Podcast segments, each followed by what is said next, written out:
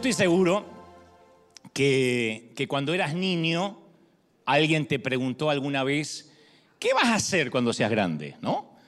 Y probablemente una tía, en una reunión familiar, primero hace un comentario sobre, no sé, nuestro acné, nuestro cabello, o que crecimos. ¿Cómo creció este chico? Que todas las tías comentan lo mismo, ¿no? Todas, algunas son más deprimentes. Ay, ellos para arriba y nosotros para abajo. Así era mi mamá, siempre te dejaba la semillita para que no te alegres mucho que estabas creciendo. Estaba cada vez más grande y yo cada vez más cerca de la tumba, como diciendo, no te, las mamás tenían como una fobia a la felicidad. Y entonces las tías también, que tenían fobia a la felicidad, decían, ay, qué grande que está, cuando yo ya esté muerta, ¿a qué te vas a dedicar? ¿No? Y nos preguntaban a qué nos íbamos a dedicar. Y apenas tenías, o teníamos 11 años o 10, pero se esperaba que tuviéramos una respuesta lógica, plausible, encomiable, responsable. Teníamos 10 años, ¿qué sabíamos lo que queríamos de la vida? Y yo recuerdo haber estado en el tercer grado de la escuela primaria y tratar de responder esa pregunta. La señorita Lita, mi maestra, una eterna soltera casada, pero con la docencia y sus educandos. Ella decía, yo me casé con el establecimiento escolar. A juzgar por la pinta que tenía, era con lo único que se podía casar, pero sí estaba casada. Con nosotros, con los docentes. Y un día hizo la gran pregunta. Dice, ¿qué es lo que ustedes se van a dedicar? Hoy de eso se va a tratar. ¿A qué se van a dedicar cuando, cuando grandes? Y algunos arriesgaban profesiones como futbolistas, eh, bailarinas, astronautas, ingenieros espaciales, presidente, pero la señorita Lita trataba de aterrizarlos a la vida real, ¿no?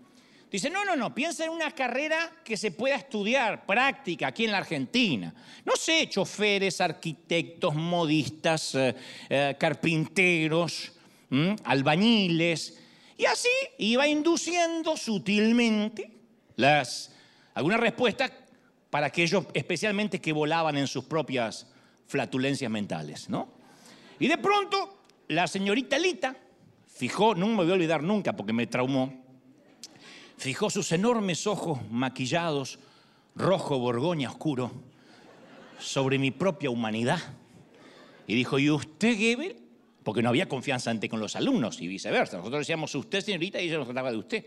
¿Y usted alguna idea de lo que quiere ser? Y yo para ese entonces tenía una estima tan baja, casi nivel subsuelo,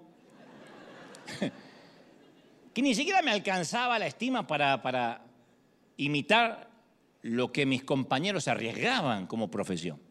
Y ahí estaba, flaquito, peso lástima, los ojos hundidos, sin saber cómo articular palabras en voz medianamente alta para que me escuche. Además no tenía idea lo que quería ser yo de adulto. No te voy a decir ya de los 10 años, 11, yo sabía, no tenía la menor idea. Yo iba a la escuela porque de otro modo mamá se enojaba. Y si eso pasaba, papá se enojaba todavía más. Mi papá no se enojaba porque yo no estudiaba, sino que se enojaba porque yo hacía enojar a su esposa. Y su filosofía era, mi vida ya es difícil y vos la estás haciendo todavía más difícil. Mi matrimonio ya es difícil sin que me ayudes, hijito. Así que cuando la maestra me preguntó qué sería yo de adulto, yo susurré, yo me conformo con engordar un poquito. Y así como usted del aula estalló en carcajadas. Bueno, nene, dijo ella, supongo que ya vas a pensar en algo. Con que usted sea buena gente está bien. Tiene que ser buena gente, sugirió la maestra que tenía una enorme flor en el ojal de su delantal impecablemente blanco, impoluto. Ya se le va a ocurrir algo. Mientras tanto, asegúrese de ser buena gente. Y obviamente crecí, gané algunos kilos extras, obviamente, sobreviví a la escuela, lo cual no es un tema menor. No obstante, la experiencia me hace preguntarme hasta la fecha, ¿por qué nos enfocamos tanto en que los niños quieren ser o en qué van a ser cuando grandes? ¿Por qué siempre tenemos esa, esa retórica? Porque es una pregunta engañosa. Insinúa completamente algo falso de la vida. Insinúa primero que ganamos identidad con la profesión que somos médicos, somos actores, somos abogados, somos ingenieros. Como que la valía o la identidad, la pauta, es que está dada por el diploma o el certificado que tenemos en la pared. Por eso hay tantos que necesitan anteponer siempre un título antes del nombre, porque eso lo heredamos de nuestros padres. Como dijo una vez, nos olvidamos que Dios dijo, engrandeceré tu nombre, como si la Biblia hubiese dicho, engrandeceré tu título. Pero siempre vamos por la vida diciendo, yo soy, ¿qué, es, qué, qué, sos? Doctor, yo soy ingeniero. O también lo hablamos en términos legales, en términos migratorios. Yo soy indocumentado, yo soy ciudadano. No, no, no, no, eso no nos define. Y en segundo lugar, esta pregunta engañosa insinúa que la vida es un destino, que la vida se trata de llegar. ¿Qué vas a hacer cuando seas grande? O sea, llegaste a ser y ya eres. Y más específicamente habla de que, que, la vida se trata de llegar a una profesión, a un puesto, una carrera. Por ejemplo, estudias y te conviertes en agente de policía. Muy bien, ya llegaste. ¿Y ahora qué?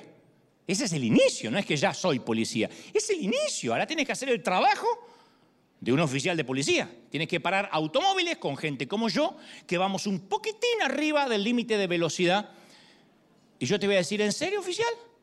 Yo soy uno de los buenos. Hay personas robándose calzones en Ross, los martes descuento para jubilados. Hay chinos al volante y me está parando a mí. Yo soy buena persona justo como la señorita Lita me dijo.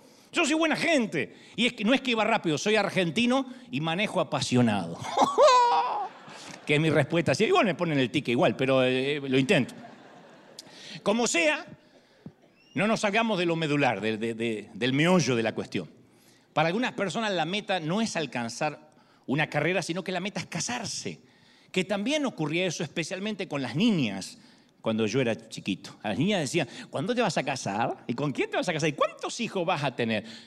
¿No? Entonces todo, hoy varones también, nos queríamos casar porque esa era la meta, llegar formar una familia, como en las películas de guerra, que lo habremos visto en las películas gringas cuando dice, ¿sabes lo que haré cuando esta guerra termine? Sí, cuando este infierno termine tendré una cabaña con una enorme cerca blanca y un gran perro labrador y dos niños rubios.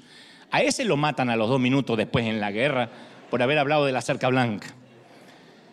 Pero a veces hablamos como si el matrimonio fuera un fin. No, amigo, es el comienzo. Es el final feliz, pero solamente en las películas de Disney. Después no es el final. en las Disney sí, Blancanieves se deshace de los enanos y se casa con el príncipe y es feliz. A la sirenita le crecen pies en lugar de aleta, se casa con el príncipe y es feliz. La cenicienta se deshace de las hermanastras, se casa con el príncipe y es feliz. La bella domestica a la bestia, la feita, se casa con él y es feliz. Pero en la vida real es el verdadero comienzo. Es el comienzo de las mejores partes y de las peores. Todo queda por delante. No es que me casé y ya. No obstante, así es la vida. La vida no se trata de llegar a algo. No dejamos de aprender cuando terminamos la escuela. No dejamos de trabajar cuando conseguimos empleo. No dejamos de soñar cuando alcanzamos eh, un éxito. No dejamos de imaginar, jamás dejamos de crecer, nunca dejamos de estirarnos, de crear, de soñar. De manera que deberíamos cambiar la, retórica, la pregunta, ¿no? En lugar de preguntar, ¿qué quieres ser cuando seas grande? Deberíamos preguntar, ¿cómo quieres que seas tu vida? ¿Cómo, cómo te la imaginas la vida? Y ahí sí nos pondríamos, pondríamos a nuestros eh, hijos a pensar, ¿cómo te imaginas que sería la vida cuando grande, a los 20, a los 20? ¿Cómo te ves a los 25? Yo te digo que se los pregunto a los entrevistados en los programas de televisión, le digo, ¿cómo te ves de acá a 10 años? Y quedan flayados porque no le estoy diciendo, vas a ganar un premio, te vas a jubilar, te vas a comprar la casa, no, ¿cómo te ves? Porque es una pregunta profunda y más diáfana, si se quiere, más, más em, transparente. ¿Cómo te ves? Porque este tipo de pregunta despierta una respuesta honesta de lo eficaz que es nuestra vida. Una vida que valga la pena vivirse. Como digo siempre, todos los hombres mueren, pero no todos han vivido realmente. De manera que cuando te digo, ¿cómo te ves de acá unos años? Primero hay que partir de, ¿estás vivo? Porque respiras, funcionas, estás escuchándome, entonces sí estás vivo. Hasta posees documentos oficiales que demuestran tu existencia a todo aquel que la pueda cuestionar, pero estás chupando oxígeno en la tierra, así que estás vivo. Ahora, la pregunta es, ¿estás vivo de verdad? ¿Estamos vivos de verdad? Porque muchos de nosotros vamos como a la casa de la vida, aún teniendo a Cristo, aún siendo cristianos, vamos como siempre a la casa de la vida. Por ejemplo, estamos trabados en un trancón en el tránsito sobre un puente y vemos hacia abajo a alguien que está haciendo esquí acuático o surfeando, barrenando una ola y decimos, ¡oh, qué vida! Y yo todavía acá arriba en el frigo y mirá, cuando pueda me compro un barquito, eso es vida. Ay, sin preocupación, por ahí es, lo único que tiene el vago es una tabla y duerme abajo de la tabla. Pero lo vemos y qué vida. O ves como tu jefe llega todos los días a la hora que quiere, tiene tiempo para cuando quiere, se va sin avisar. Y dices, no es justo, yo trabajo 60 horas por semana y apenas consigo sobrevivir. Yo sé que en este servicio no están los envidiosos de su jefe, pero como esto también se escucha fuera del mundo, acá no somos todos santos, pero se escucha afuera, bien valga, porque me miran con la, con la carita así diciendo, no, a mí no me pasa. Cuando uno mira a otro y dice, qué vida que tiene. Mi jefe está viviendo la gran vida. Como quisiera su puesto, ¿no? Así cualquiera disfruta la vida. Y vemos a otro. Hace poco en Argentina, hace un mes atrás, un muchacho me increpó a la salida del hotel y me dice, Dante, quiero que ores por mí para que Dios me dé lo que tú tienes. Dame unos tips, dame unos tips. Yo no soy malhumorado, pero cuando me levanto a la mañana y todavía no desayuné, eh, como que no soy el apóstol Pablo en su mejor momento. Y entonces yo camino a tomar mi café y me dice, dame unos tips, dame unos tips, quiero, quiero lo que vos tenés, quiero lo que vos tenés, loco, quiero lo que vos tenés, loco, dámelo, dámelo, loco. Porque hay toda una generación que no quiere saber nada de esfuerzo, de trabajo duro. Van por el puente, miran al que está en la ola y quieren eso. Yo quiero ese barquito. No, no, no. No saben el trabajo que hay que tener para tener un barquito, que no es mi caso, pero digo, estoy hablando metafóricamente. Pero a veces hay gente que quiere esa vida con esteroides, ¿no? Que no, hay verdadera masa muscular. Quieren los tips para ser bendecidos, pero no tienen el carácter para sostener eso que Dios les va a dar. Entonces quieren escuchar bendiciones, pero no soportan la palabra prueba, crisis, poda, de crecimiento, precio, aflicción. Pretenden una vida inflada, pero que es débil, que no quieren esfuerzo. Y yo me consta, porque conozco muchos colegas que quieren las multitudes, pero no el trabajo duro. Quieren las bendiciones sin la obediencia, la comodidad sin el sacrificio. Así que en el caso de este muchacho que me abordó en el lobby del hotel, yo tenía dos caminos posibles. O le explico todo esto, o Oro por él y me lo saco encima rápido. Como yo no había desayunado, adivinen cuál fue mi decisión. Como yo soy muy misericordioso, muy magnánimo, hice lo segundo. Dije. Pero todavía estaba medio con el moño virado. Porque yo quería desayunar. me das unos tips, me das unos tips, me das unos tips, quiero tener lo mismo que vos. Entonces le dije, Señor, oré en voz alta para que el tipo me escuchara. Entonces dije, Señor, te ruego que durante la próxima década este tu hijo tenga serios problemas financieros. Asegúrate, Señor, que sean bastante serios. Permite que en el proceso de creer en la visión que tú le encomiendas se endeude hasta la jeta. Porque uno tiene que empatizar con la cultura. No permitas que tenga casa propia mínimo en los próximos 30 años o un poco más. Dale muchas noches sin dormir, preocupado por cómo va a afrontar las deudas, por animarse a creerte. Ahora te imploro, por favor, que toda la pastoral, que todos los colegas se le pongan en contra durante años, que no tenga apoyo humano ni institucional de ningún tipo, ni aliento de nadie a excepción de ti. Hazlo un blanco a liquidar en las redes sociales, que les lluevan críticas raudales epítetos descalificantes. Ahí ya subí el nivel para que no se escapara. Permítele una buena cuota de insultos, denigrantes, eh, toda clase de diarrea verbal. Ahí empaticé otra vez. Durante 20 añitos o más, permítele vivir una buena cuota de difamación, de calumnia, y es muy importante, Señor, que te asegures que pueda atravesar unos álgidos y acervos problemas familiares. Moldea su carácter Permite una buena dosis de familiares en contra de crisis, de tormentas tan privadas que no pueda contárselas ni siquiera a nadie de la vergüenza. Y por último, te pido que en los próximos 30 años aprenda a estar solo, muy solo. Sin nadie a quien llamar regale una buena dosis de traiciones arteras, de desiertos interminables, un par de demandas injustas, para que conozca a esos imbéciles que están distribuidos estratégicamente en la vida, de manera que te encuentres de dos a tres por año y que se te peguen. Y si se me olvidó alguna aflicción más, regálasele, Señor. Tenés que ver la carita que tenía el pibe, porque ahí abrí los ojos, estaba pálido. Eh, loco, eso maldición, loco, lo rechazo, me dijo.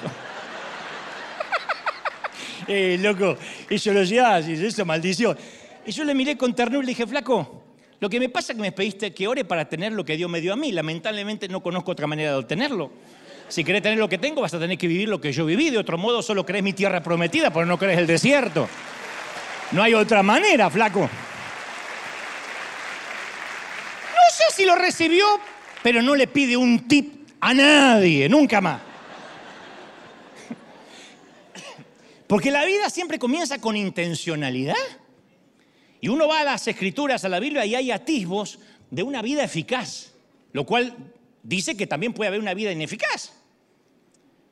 O sea, el contrasentido, las antípodas de esto, el antagonismo, es que si hay una vida eficaz, puede haber una vida ineficaz.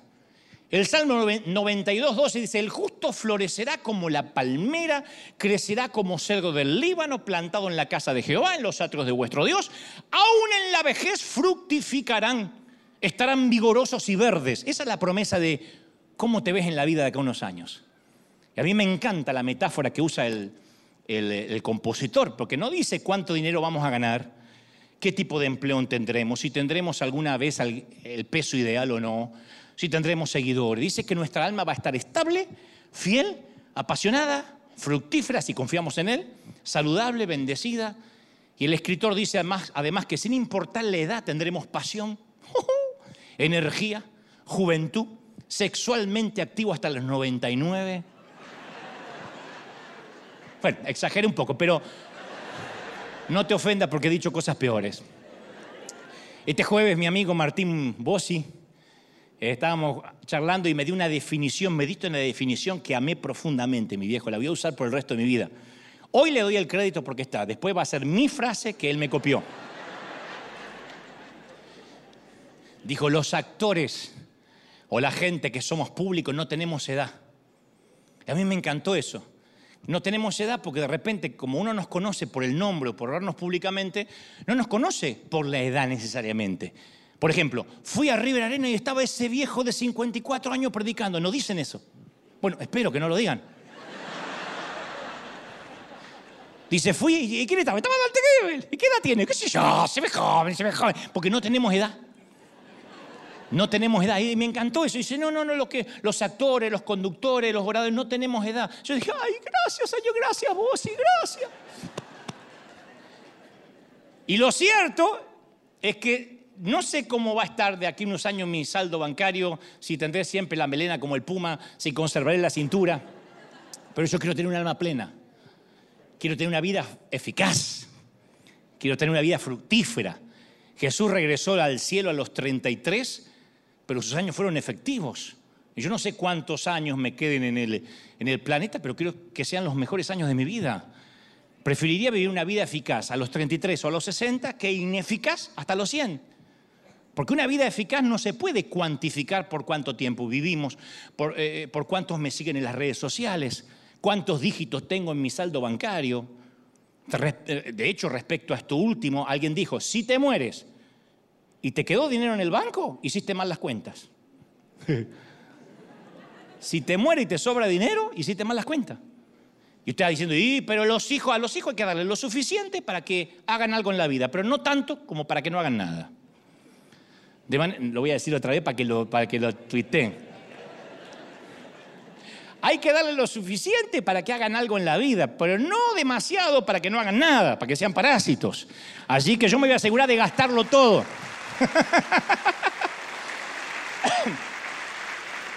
Vos sabés que hay una carta del apóstol Juan, la tercera carta de Juan, que habla de la salud del alma. Juan habla, se etiqueta a sí mismo como el discípulo al que Jesús amaba. Y no era argentino, y se etiquetó, etiquetó a sí mismo así, el discípulo al que Jesús amaba. El tipo no tenía problema de creer que era especial se definió a sí mismo por lo mucho que Dios lo amaba. Yo creo que deberíamos tener esa actitud. Una nota al margen, creo que en este mundial voy a usar eso, la selección argentina, el equipo al que Jesús amaba. Ya sé que es verdad, pero bueno, lo quería decir. Y, Juan escribe en su tercera carta, a un amigo llamado Gallo, le escribe, era su amigo, posiblemente un líder de la iglesia, le dice, amado, yo quiero que seas prosperado en todas las cosas, que tengas salud. Hasta ahí es un deseo que decimos todo. Che, ¿cómo estás de salud? Que te vaya bien. Pero después dice, así como prospera tu alma. Esto está en tercera de Juan 1.2.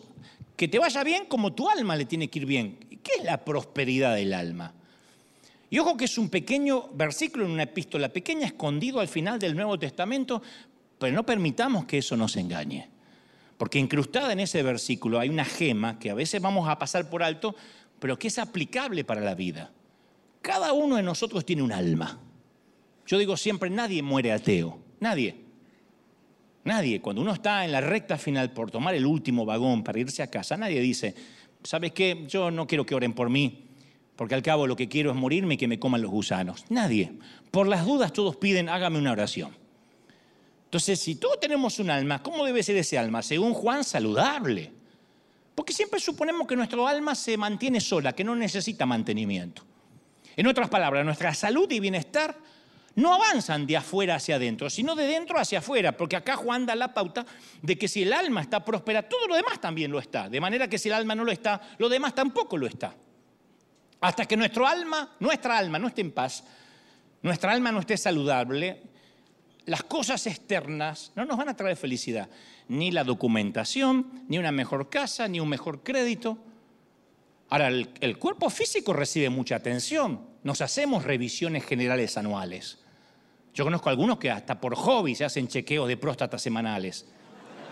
De vicio nomás.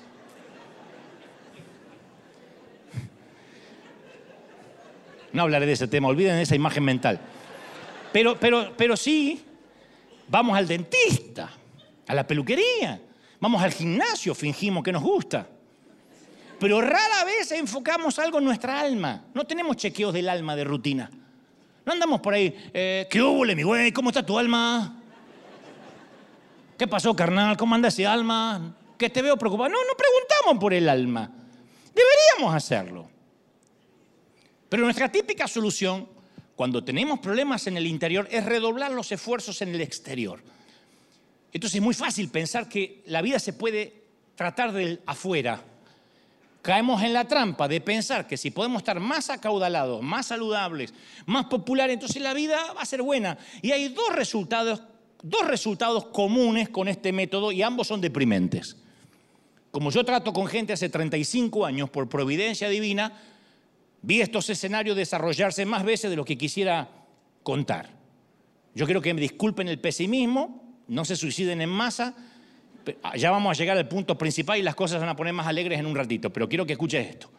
En el primer resultado, nos esforzamos por arreglar las circunstancias de la vida, a ver si podemos recuperar la felicidad, para descubrir que no podemos, no podemos vencer la leucemia. Por ejemplo, no podemos cambiar un cónyuge infiel. No podemos. Aquel dice que, tiene la costumbre de ser infiel y luego se casa, es un infiel en pausa. Y alguno dice, pero no lo puedo cambiar porque lo tiene adentro. Y no lo puedes cambiar. No podemos cambiar el mal carácter de un hijo, de un padre. Podemos tratar de traer al ser querido que murió de vuelta. No podemos. No podemos recuperar el empleo del cual nos acaban de despedir. Entonces nos damos por vencidos. Y entonces comenzamos a vivir para el fin de semana. Nos arrastramos de lunes a viernes esperando el sábado.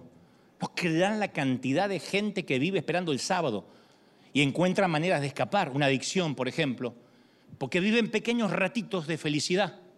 Ay, el sábado me vienen a visitar mis nietos. ¡Ah! Cinco días la condenada esperando a los nietos y si el nieto no va, se quiere matar porque todo era el sábado que vengan los nietos. El viernes tengo una boda. ¡Ay, no sé qué ponerme! Y después pasa la boda. El fin de semana me escapo a la playa. Se escapó a la playa, volvió y hay que trabajar. Entonces hay gente esperando esos ratitos de felicidad, que ya sea, insisto, una adicción, un poco de alcohol, tequila, eh, un buen vino Malbec argentino, cigarrillo, lo que sea. El segundo resultado podría ser incluso peor, porque en este escenario sí alcanzamos las metas. Y ustedes están pensando, ¿y cómo podría eso ser peor? Pero te estoy diciendo que obtenemos lo que quisimos para descubrir que no nos hace sentir bien. La cuenta del banco está llena y nos sentimos vacíos. Entonces ahí pensamos, ¿qué razón hay para seguir viviendo? Si esto no fuera cierto, los suicidios solo estarían en los caseríos, en los cordones de emergencia, en las villas, y no en Beverly Hills? ¿Por qué la gente se ahoga en bañeras caras? ¿Por qué se suicidan cuando tienen dos, tres estatuillas del Oscar sobre la chimenea? ¿Qué hay en la cima que los asusta tanto? Eso, nada. Nada. Y cuando se encuentran con que la nada no los hace felices, entonces no quieren vivir. Ahora, eso no tiene que ser así.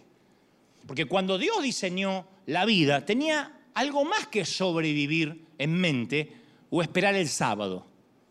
Nuestra existencia no era para girar alrededor de una ruedita esperando el viernes. No deberíamos vivir nunca para el fin de semana, para el retiro, para el cielo. Mi viejo era así. Mi viejo era, ¿cuándo me voy a jubilar? ¿Cuándo me voy a jubilar? A veces los hijos odian el trabajo porque cuando llegamos a casa decimos, ¿cómo que me mata el trabajo? Me mató. Me tiene reposiciones el trabajo, el tránsito. Entonces el, chiquito va creciendo diciendo, mi papá lo mató el trabajo. Así que dos cosas. Lo voy a enterrar diciendo un hombre que trabajó y no voy a trabajar nunca en la vida para que no me mate. Y este es el punto. La vida plena proviene de tener un alma saludable y solo se mantiene saludable cuando uno regresa a casa, a ese diseño original que Dios tenía para la vida. Por eso digo, ¿qué vas a hacer cuando seas grande? No, ¿qué te imaginas que vas a hacer en la vida? Y para eso uno tiene que decir, ¿y qué imaginaba Dios para mí? Dicho esto, hago un paréntesis, te cuento que a mí no me gusta viajar. A ver, me gusta llegar, pero no se puede llegar sin viajar pero me molesta todo el trámite de, pasar, pase por acá, pase de vuelta, que te suena, y adelante pasa una señora que si va a pasar rápido resulta que tiene la cadera de metacrilato y vuelve para atrás y le suena, no sé qué me suena, y uno quiere pasar, y eso, eso me cansa. No, no, no la vieja, no, no la, la, la, la situación. Y no hay lugar como el hogar. Dicen los felpudos en todas partes, hogar, dulce hogar, ¿no? Es una sensación increíble, sin importar que sea nuestro, insisto, lo rentemos, lo hayamos prestado, en, nuestro hogar. Incluso con todo amontonado, compartiendo una habitación, es nuestro hogar, es nuestra cordura, nuestro santuario, un lugar donde volver. En la gira presidente que comenzamos ahora en Buenos Aires, yo decía en un fragmento que mi papá, cuando yo me fui de casa, me dijo, vaya, mi hijo, y haga su vida, pero si algún día las cosas se ponen feas allá afuera, quiero que sepa que usted siempre va a tener la piecita del fondo. Nunca volví.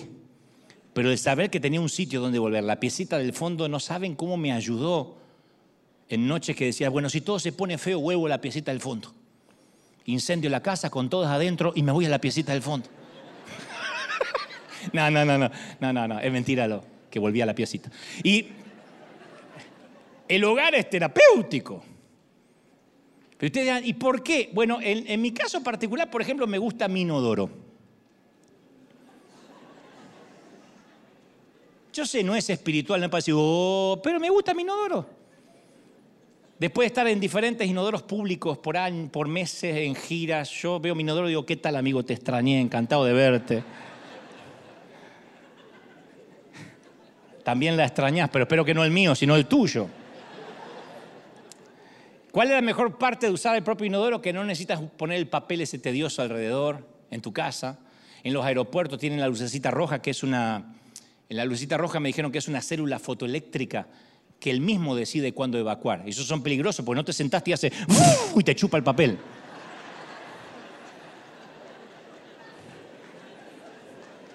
Y después te levantás y querés que haga y no, te mira diciendo, ahora no, ahora espero.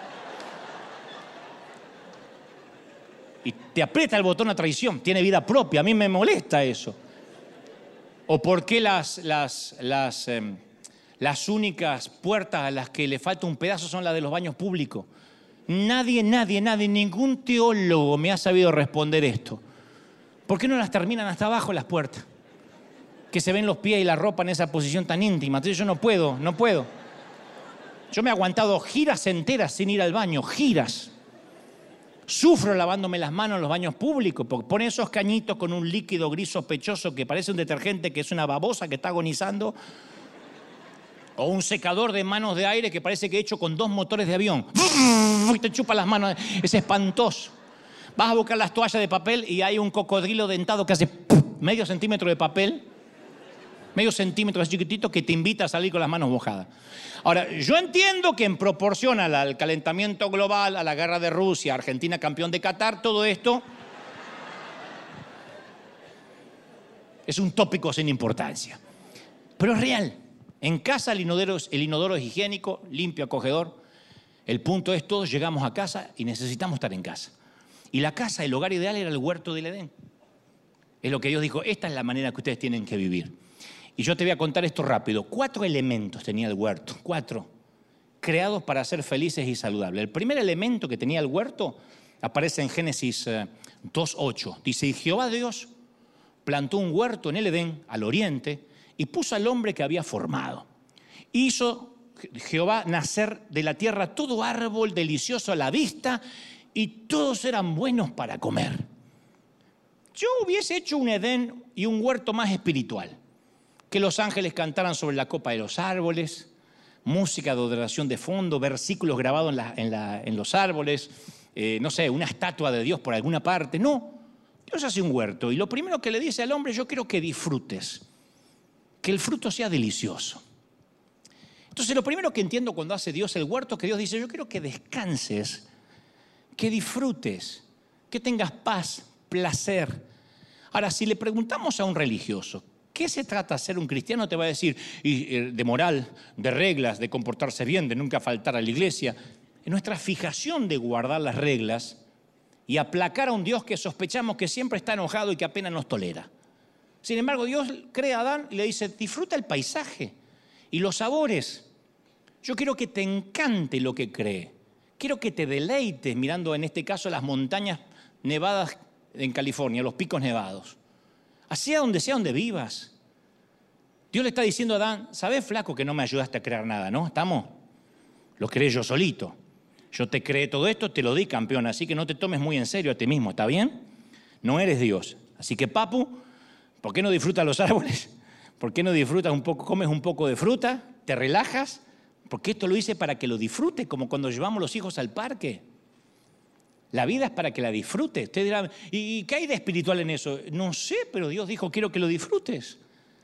El Salmo 127.1 describe lo inútil que es cargarnos de más con las preocupaciones de la vida. Dice, si Jehová no edificare la casa, en vano trabajan los que la edifican. Si Jehová no guardare la ciudad, en vano está el guarura, el guarda de seguridad. Por más que os levantéis de madrugada, dice Dios, y vayáis tarde a reposar, te costéis retarde, y que comáis pan de dolores, a su amado Dios le dará el sueño. A mí me fascina esto. Es como que si estuviera diciendo, no tiene caso que trabajes todo el día hasta la noche, que no duermas, que te levantes temprano, que te quemes con el Starbucks, porque eso es lo más parecido a un desayuno que vas a tener. Que reemplaces una, buena, un buen almuerzo con una barrita de cereal y sigas y sigas y sigas porque hay que juntar dinero porque eso te hace ver como un ratón en una ruedita. Y al final dice Dios, a su amado Dios le dará el sueño.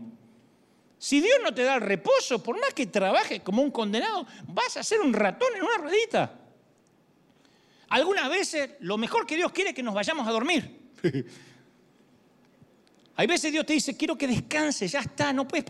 La preocupación nunca escribió un cheque, nunca resolvió un divorcio, nunca arregló, nunca resolvió un examen, nunca dijiste, me voy a preocupar toda la noche y a la mañana ¡oh! pagué la deuda por la preocupación, nunca. La preocupación nunca hizo que la suegra no venga, siempre viene, nunca. Por eso a veces escribo en las redes, ya duérmase señora. Porque a veces dormir está bien, a veces lo más espiritual. Lo más santo que podemos hacer es dormirnos una buena siesta, descansar. No hay nada que pueda hacer. No, pero yo tendría que ponerme a orar. Descansa, cabezón. No digo que la oración sea mala, pero descansa. No hay nada que puedas hacer. Disfruta. Ese es el segundo, el primer elemento. Disfruta lo que yo creo. Descansa. Por mucho que te afanes, no puedes ser un poquitito más alto. Si no, pregúntale a Nando cuando canta. ¿Qué canta así? Pero chiquitito. El segundo elemento de un ambiente saludable para la vida está en Génesis 2.15. Tomó pues Jehová Dios al hombre y lo puso en el huerto para que lo labrase y lo guardase. Se nos va eso. Se nos va eso, aunque está en la Biblia, en el primer libro. En otras palabras, Dios le dice, primero disfruta y después vas a tener responsabilidad. Porque algunos creen que el trabajo es el resultado del pecado, por eso se arrastran de lunes a viernes que Dios le dio a Adán el empleo como un castigo. Así que viejo que andás metiendo la pata, ¿sabe qué? Mucho tiempo libre tenés, flaco. Voy a inventar algo que se llama trabajo. Lo vas a odiar, Adán, pero lo vas a tener que hacer. Eso no fue lo que pasó. Dios no le dijo, algún día los gobiernos van a asignar un plan familiar por los muchos hijos, te vas a poder en casa, te vas a poder quedar en casa sin trabajar a cambio de que vote su candidato. Mientras tanto, vas a trabajar, a chambear, mi hijo. No fue lo que pasó. Algunos de nosotros pensamos, voy a conseguir un trabajo y voy a trabajar tan duro para que un día pueda renunciar y no hacer nada. ¿Por qué? Porque pensamos que si no tenemos responsabilidades nos vamos a hacer más felices. Pensamos que podemos vivir en Cancún con una piña colada sin hacer nada o en Hawái. La responsabilidad es un intruso, los empleos son el enemigo. Entonces trabajamos duro para que un día podamos retirar y hacer lo que disfrutamos. Así es como pensamos. Sin embargo, yo voy a ver el segundo elemento del, huerto del Edén y Dios le dio un encargo a Adán. Le dijo, disfruta, pero aparte yo quiero que te encargues, que lo labres y lo cuides. Tenía un empleo. La diferencia es que antes del pecado no había ansiedad en ese empleo, no había dolor, no había espino, no había cardo, pero tenía una responsabilidad. Lo puso en el huerto para que lo labrara y lo guardase. Entonces Dios nos dio responsabilidad en la vida. Responsabilidad de trabajar. Y aquí hay una palabra hebrea que se traduce como servir. Quiero que sirvas. Porque cuando pensamos en servir, lo hacemos en términos de sacrificio, que servir beneficia al que estamos sirviendo. No, según Dios beneficia al que sirve. Cuando nosotros bendecimos África o bendecimos, no sé, Pakistán o Uganda o aquí la gente necesita, nos hace bien al alma a nosotros, porque así Dios nos creó. Necesitamos trabajo, encargo, actividad. Muéstrame una iglesia que no tiene trabajo, encargo ni actividad y te voy a mostrar un nido de víboras lleno de gente chismosa, que acá no hay, pero que en otro lado sí. Entonces algunas personas quieren responsabilidad, pero sí les gusta lo que hacen. Dicen, no, yo odio mi trabajo. Así que voy a hacer el menor esfuerzo para que me paguen lo que me dijeron. Son los que el día de la entrevista laboral te preguntan, ¿cuánto me corresponde de vacaciones? El primer día. Los que si tienen que trabajar hasta las 5, 5 y 1 desaparecen. Mira, ni una mena hay acá, espero que no haya uno de esos acá. Los que si le dan una hora para almorzar, almuerzan en 10 minutos y se quedan 50 minutos paveando, dando vuelta aunque el jefe los esté viendo, porque es mi hora. Te dice, ¿está mal? Son los que se levantan cada mañana con mente de sindicato. Yo ese tipo de gente no contrato, nunca. El que me cuenta las costillas me dice, todavía falta un minuto de mi almuerzo. Y está sonando el teléfono y no atiende o eh, tiene que ir a llevar un encargo y no lo hace porque está todavía en su hora de almuerzo, yo sé que en el mejor de los casos le voy a pagar lo convenido, nunca va a ganar un peso más. Por eso tenemos los líderes el, axioma, el proverbio de que contratamos a la gente por lo que hace y lo despedimos por quienes son. Siempre. Contratamos a un administrador porque es veloz con los cálculos, con la computadora, para las cuentas, pero después siempre lo despedimos por su carácter porque maltrata a la gente, porque no sabe convivir, o porque jamás llega un minuto antes de su horario ni se queda un minuto después. En mi caso, en todos estos años que yo he tenido que contratar gente, yo nunca he tenido que despedir a alguien porque no hizo el trabajo para lo cual lo contraté. Siempre fue por un tema de personalidad, de carácter. Porque toma el trabajo como una carga, como un castigo.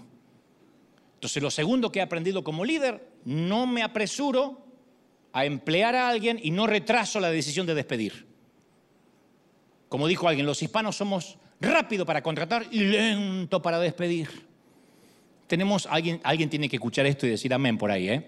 Tenemos a alguien en la empresa, decimos, ay, me está contaminando el ambiente y está ahí, es tóxico, y lo tenemos, no, un día de esto lo tengo que echar. Somos lentos los hispanos. Los gringos al revés. Lento para contratar, te hacen análisis de orina, materia fecal, te investigan el FBI para antes de contratarte, antes de barrer. Y para despedirte, ¿qué hacen? Viernes 5 y 1, I'm sorry. I'm so sorry. I'm so sorry. Security, please. Se acabó. Y te dice, y es bíblico. Y bueno, la Biblia dice, todo lo que te venga a la mano para hacer a los, con todo empeño, Eclesiastés 9.10. Entonces la satisfacción del alma está vinculada con la responsabilidad más que con el empleo. El gozo no está en el puesto. No todos pueden hacer lo que les gusta. El gozo está en la responsabilidad. Yo soy responsable por este trabajo, este es mi mundo, este es mi vestíbulo que voy a aspirar, este es el baño que hoy me toca limpiar. Va a ser el inodoro más limpio del planeta para que Dante pueda hacer lo que tenga que hacer cuando ande fuera de su casa. Pero no me digas que tu felicidad va a depender de cuando te den el escritorio grande en, en la oficina del penthouse. Porque si no, otra vez, la felicidad está más allá del salario, más allá de las vacaciones. Entonces, el primer elemento es que disfrutes la vida. El segundo, responsabilidad en lo que te tocó. No hay peor cosa que ver a alguien irresponsable. Yo estoy hace 14 años acá, 14 años, no he faltado un solo domingo. No es porque soy el mejor del planeta o tengo una salud de hierro, porque se llama responsabilidad. Hasta tanto Dios me cambie la asignación. Responsabilidad. Responsabilidad. ¿Sí o no? El tercer elemento es un ambiente que ayuda a nuestro alma y está en Génesis también 2.16. Dice, puedes comer de todos los árboles menos de uno. Porque el día que comas del árbol del bien y del mal, ciertamente morirás. Y es indicativo que primero Dios le da el permiso para comer de todo y después de uno le dice, no comas de uno. Coma de todo, come de todo menos de uno. ¿Cuántos árboles había en el huerto? ¿Cientos, miles, millones? Las posibilidades a favor estaban. Come de los millones, menos de uno. Mirá si hubiese dicho, podés comer de uno y no toque los otros miles. Así que Dios no estaba tratando de atraparlos. No les dio un mandamiento y después dijo, ah, te atrapé y se mató de risa cuando pecaron. Lo hizo pragmático, directo, come de todo menos de uno. Como cuando te dice, usted puede entrar a todos lados menos a la oficina del jefe. No es complicado. Les dio el mundo, disfruten. Hay frutos deliciosos por todos lados, pero hay uno que no, hay restricción, límite. Yo sé que están pensando, fue culpa de Dios, hubiese sacado ese bendito árbol de ahí ¿Para qué lo puso? Pero si saca ese árbol, perdemos nuestra definición de amor. El amor requiere libre albedrío. Si no hay opción en el amor, no es amor. Si agarras a una nenita menor de edad, la secuestras y la tenés hasta que se haga grande y le decís que vos vas a ser su esposo, eso no es amor, está secuestrada, que además es un delito. El amor forzado es la manera de terminar en la cárcel. El amor forzado justamente es una violación. Entonces tenía que haber una opción real de poder escoger, o de rechazar, o no sería amor o no sería libre albedrío. No obstante, me quiero enfocar en otra razón que el árbol por el cual creo que el árbol estaba ahí. Para que haya un ambiente saludable en la vida tienes que disfrutar, tener responsabilidad y límite, restricción. Los padres tenemos que aprender a decirle no a los hijos. Capaz que tenemos los medios para decirle. Yo siempre le digo a los padres que no le digan a los padres no tengo, porque siempre van a pensar que el padre era un ratón. Hay que decirle sí tengo, pero no quiero. Podremos tener, pero no. Le decimos que no porque no lo necesitan ahora. Necesitan límites, restricciones. Un niño que nunca escucha un no se convierte en ese niño que todos conocemos. Todos conocemos ese niño, no me digan que no. ¿Nunca conocieron un nene maleducado? ¿El tuyo? ¿El, el del vecino? ¿Te acuerdas el, el, tipo que va en el mercado con un pibe que es la piel de Judas, un chamaquito que va haciendo? Y el padre va al lado y le dice, tranquilo, Matías.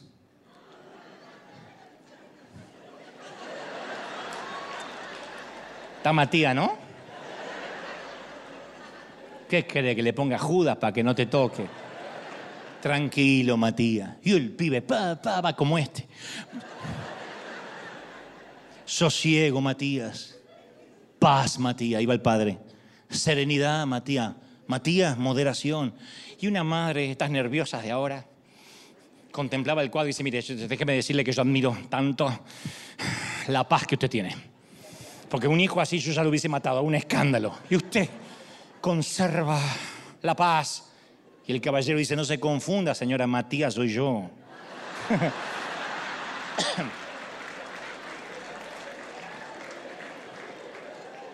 Entonces, ¿sabe lo que es la madurez?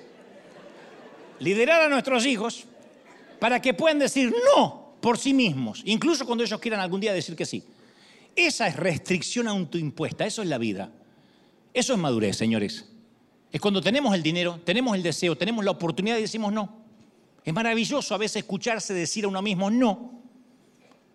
Si los de mi generación somos la última generación elegante, que todavía respetamos a los viejos, y lo digo en serio, es porque no podíamos faltar el respeto ni a las maestras ni a los padres, porque crecimos con cierta libertad, pero con límites muy claros. Libertad dentro de ciertos límites. Eso era el huerto del Edén.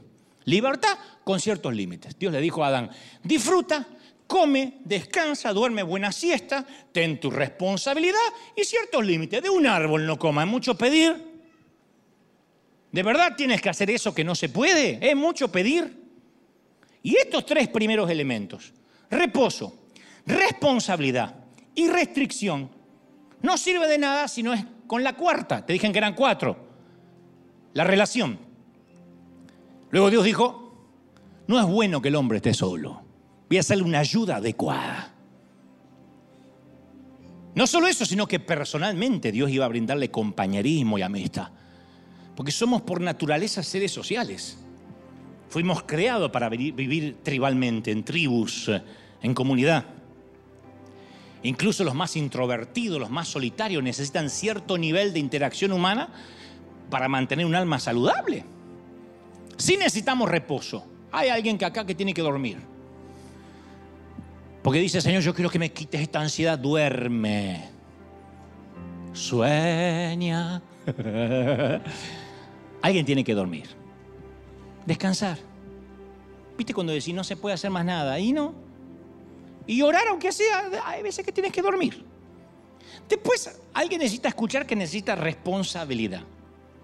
Y la responsabilidad es ser fiel donde te tocó, aunque el trabajo no te guste, aunque no es lo que hubiese soñado, aunque lo que no era lo, esperado cuando eras chiquito, pero es lo que te toca hacer. Hay que fajarse, mijo, hacerle frente y trabajar, chambear. Y parar la olla, lo cual no es poco. Llevar una comida digna a casa aunque tengas que pelar cebollas, aunque te toque por un momento ponerte un delantal y hacer algo que sabes o no sabes o que aprendiste. Tercero, necesitamos restricción. No se puede no tener un ley, no tener ley en la vida. No podemos andar como si la vida fuera la película La Purga, donde no podamos hacer cualquier cosa y nada es delito. Necesitamos restricciones, nuestros hijos necesitan límites. Pero más que nada necesitamos relación. El matrimonio es la relación más importante. Pero creo que este pasaje habla más que el matrimonio, porque el matrimonio en esencia es amistad. Y es imposible que un matrimonio funcione si no hay amistad. Entonces el cuarto elemento es, ¿quiénes te rodean? ¿Quién es tu ayuda adecuada? Sea soltero, viudo, separado. Muéstrame a tus amigos, a quienes te rodean, y yo te voy a mostrar el estado de tu alma. Los que están alrededor, ¿te están edificando o te están derrumbando? ¿Te están sanando el alma o te están hiriendo? Así que probablemente, señores, no sepamos exactamente la dieta perfecta para adelgazar, pero hoy te voy a dar este regalo para un alma más saludable.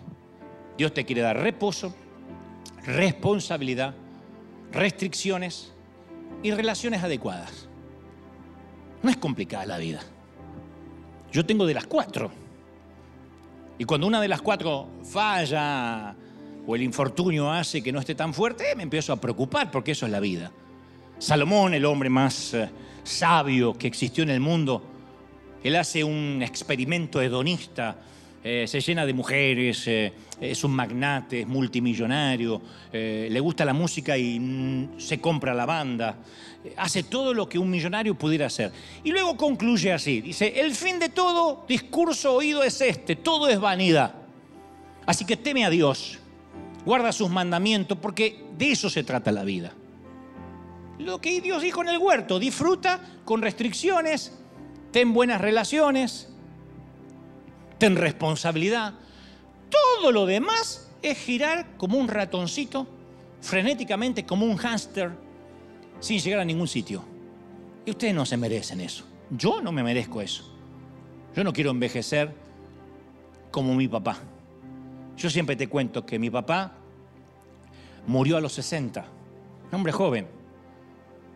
Lo enterré a los 96, pero murió a los 60. Se jubiló muerto en vida.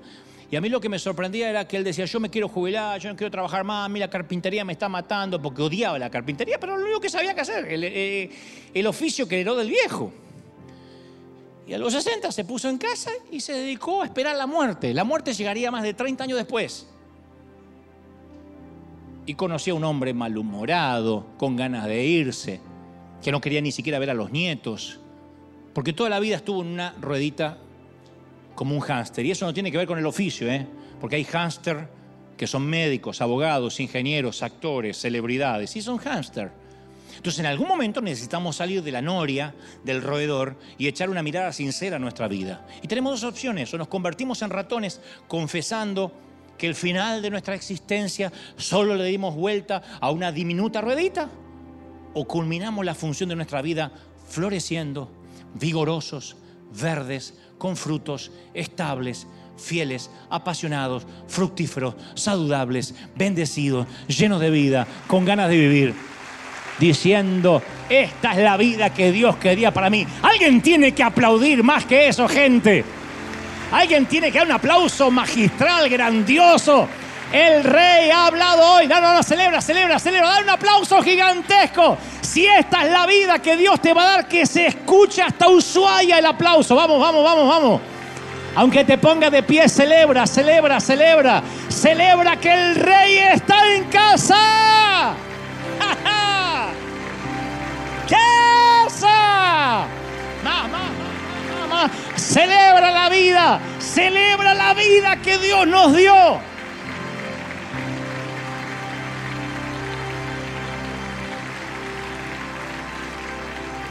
Hace poco en Buenos Aires tenía ahí, era una, era una plétora, era una diáspora. Teníamos gente de todas partes del mundo pero teníamos muchos oficios y entre ellos muchos artistas, futbolistas, había médicos. En esta gira que comenzamos en Buenos Aires en octubre pasado, en octubre pasado, presidente, que Dios mediante vamos a llevar a otras partes del mundo. Pero estábamos ahí y yo le decía al Señor, ¿cuál es el tema coincidental en todos?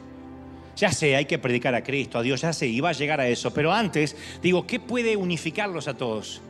Y entonces empecé a hablar de la vida empecé a hablar del hogar donde salimos y luego recordamos el valor de un día, de las 24 horas y finalmente la vejez, la ley de la entropía, que no todos los que han muerto realmente han estado vivos, que una vida bien vivida es aquella que uno llega vivo a su muerte, que la muerte nos tiene que encontrar viviendo, no tenemos que vivir muriendo, tenemos que morir viviendo.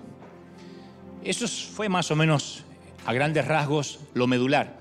Y yo veía lágrimas en todo el, sitio, en todo aquel eh, estadio, porque había gente de mucho dinero, gente con pocos recursos, gente que juntó las moneditas para ir.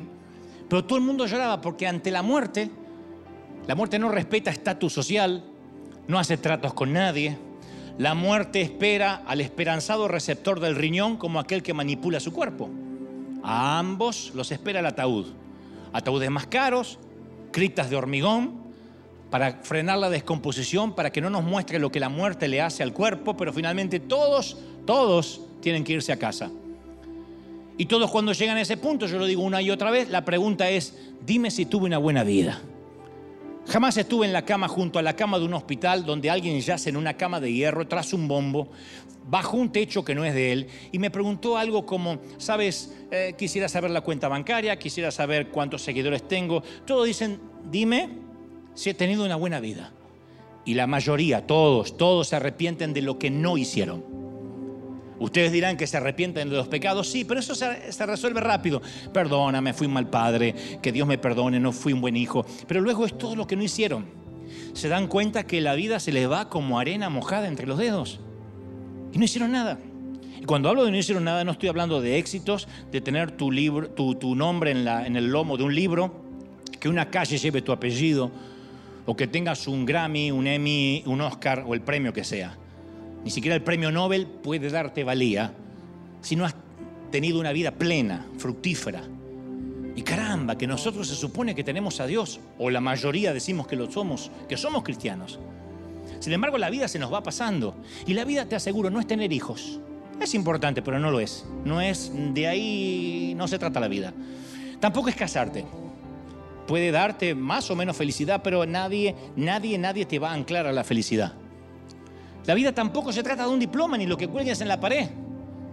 La vida es estos cuatro elementos, levantarte todas las mañanas y disfrutar la vida, lo que te tocó, viajar en un bus, en un camión, bajo la lluvia, agradecer por la lluvia porque te estás mojando, bajo un autito destartalado, pero destartalado y autito al fin te lleva, agradecer por estar vivo, por el desayuno, por el café, por lo que te cansaste a tomar, por comerte una hamburguesa como toda celebración por, el aniversario, por el cumpleaños o lo que sea. Después de agradecer, saber que sobre todas las cosas hay restricciones, hay cosas que Dios no quiere que hagas por amor, que lo elijas todos los días, que tengas relaciones, que tengas relaciones saludables y que por sobre todas las cosas tengas responsabilidad. La vida es voy a hacer lo que me tocó hacer. Voy a hacer que mis jefes se caigan así, ¡pac! de nalgas, cuando me vean como yo voy a limpiar y encerar el piso. Ya sea que enceres un piso o diagrames el edificio del Capitolio. Sea donde sea que la vida o Dios te puso, haz tu mejor obra, tu mejor tarea conforme las fuerzas que tienes a donde vayas que la gente te extrañe cuando te vayas. No seas sindicalista. Si te dan una hora para comer, resuélvelo en 15 minutos y vuelve a trabajar. Pero me están explotando, no importa, alguien va a ver. Y si no lo ve tu jefe explotador, lo va a ver Dios. Y te va a bendecir y te va a ir bien. Haz que valga la pena la vida. Alguien tiene que decir amén. Haz que la vida valga la pena. Haz que la vida sea una vida bien vivida. Alguien tiene que aplaudir y celebrar más que eso, ¿sí o no? Repite conmigo, fuerte. Di conmigo, Señor Jesús. Fuerte todo. Señor Jesús, entra en mi corazón. Perdona mis pecados. Fuerte. Anota mi nombre en el libro de la vida. Ayúdame a vivir una vida plena. Amén. Es todo lo que tienes que hacer. Ahora me encantaría que todos oremos antes de irnos. Todos oramos y nos vamos en unos minutos. Padre, vamos a orar. Cierra tus ojos, ora conmigo con las palabras que tengas. Los que somos, que sabemos orar hace tiempo, ayúdenme a orar ahora y a clamar. Padre, yo he transmitido lo que creo me has dicho que diga a este tu pueblo. Estoy orando y estoy pidiendo, Señor, que esta palabra sea sellada. He transmitido torpemente lo que yo creo al intelecto, pero sé que tú has hablado al corazón, a lo profundo, donde yo no pueda llegar. Señor, bendice esta cuna de campeones. Haznos, Señor, que estos cuatro elementos de la vida nos formen, nos forjen. Vamos, levanta las manos y recibe esto y dile, Señor, yo estoy creyendo que mi vida va a cambiar a partir de ahora, que voy a disfrutar, que tendré restricciones, que tendré responsabilidad, que tendré buenas amistades, que no caminaré solo. Y Señor, aquello que soñaste para la humanidad se cumplirá en mí. Tendremos una vida plena, fructífera. Señor, ahí está, ahí está, ahí está. Yo oro por los que están aquí, oro por los que están en este momento cantando, adorando en su corazón, sintiendo que las cosas van a cambiar. Yo sé que viene un viento de otra parte. Yo sé que los mejores días están por venir. Yo sé que hay días maravillosos y sé que, Señor, antes que termine el año, no se termina el año, no se termina el mes de noviembre sin que seamos bendecidos en Argentina, Colombia, Ecuador, Dominicana, en todas las partes del mundo donde me están viendo.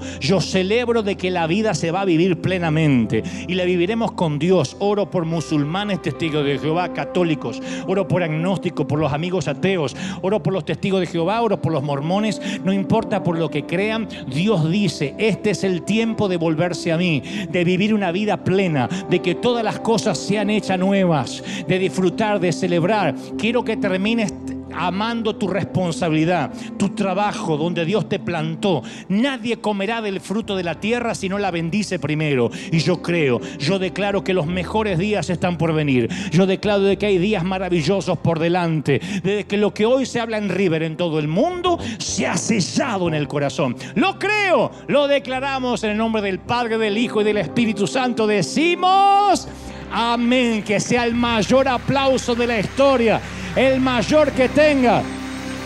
Gente querida, que Dios te bendiga. Nos vemos el domingo que viene firme como talón de oso.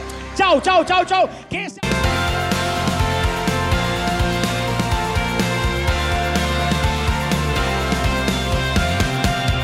Apareciste una noche de soledad, abandonado y perdido te reconocí. Tu voz diciéndome no temas, yo estoy aquí Padre me envió por ti y me curaste las heridas, me sanaste mi Jesús. Todas mis cargas las dejaste allí en la cruz. Algo tan grande no lo puedo comprender.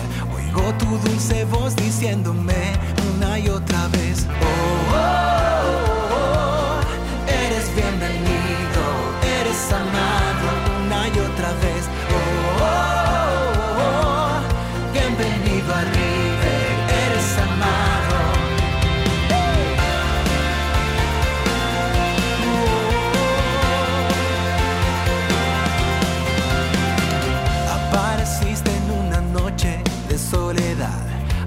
abandonado y perdido te reconocí. Tu voz diciéndome no temas, yo estoy aquí.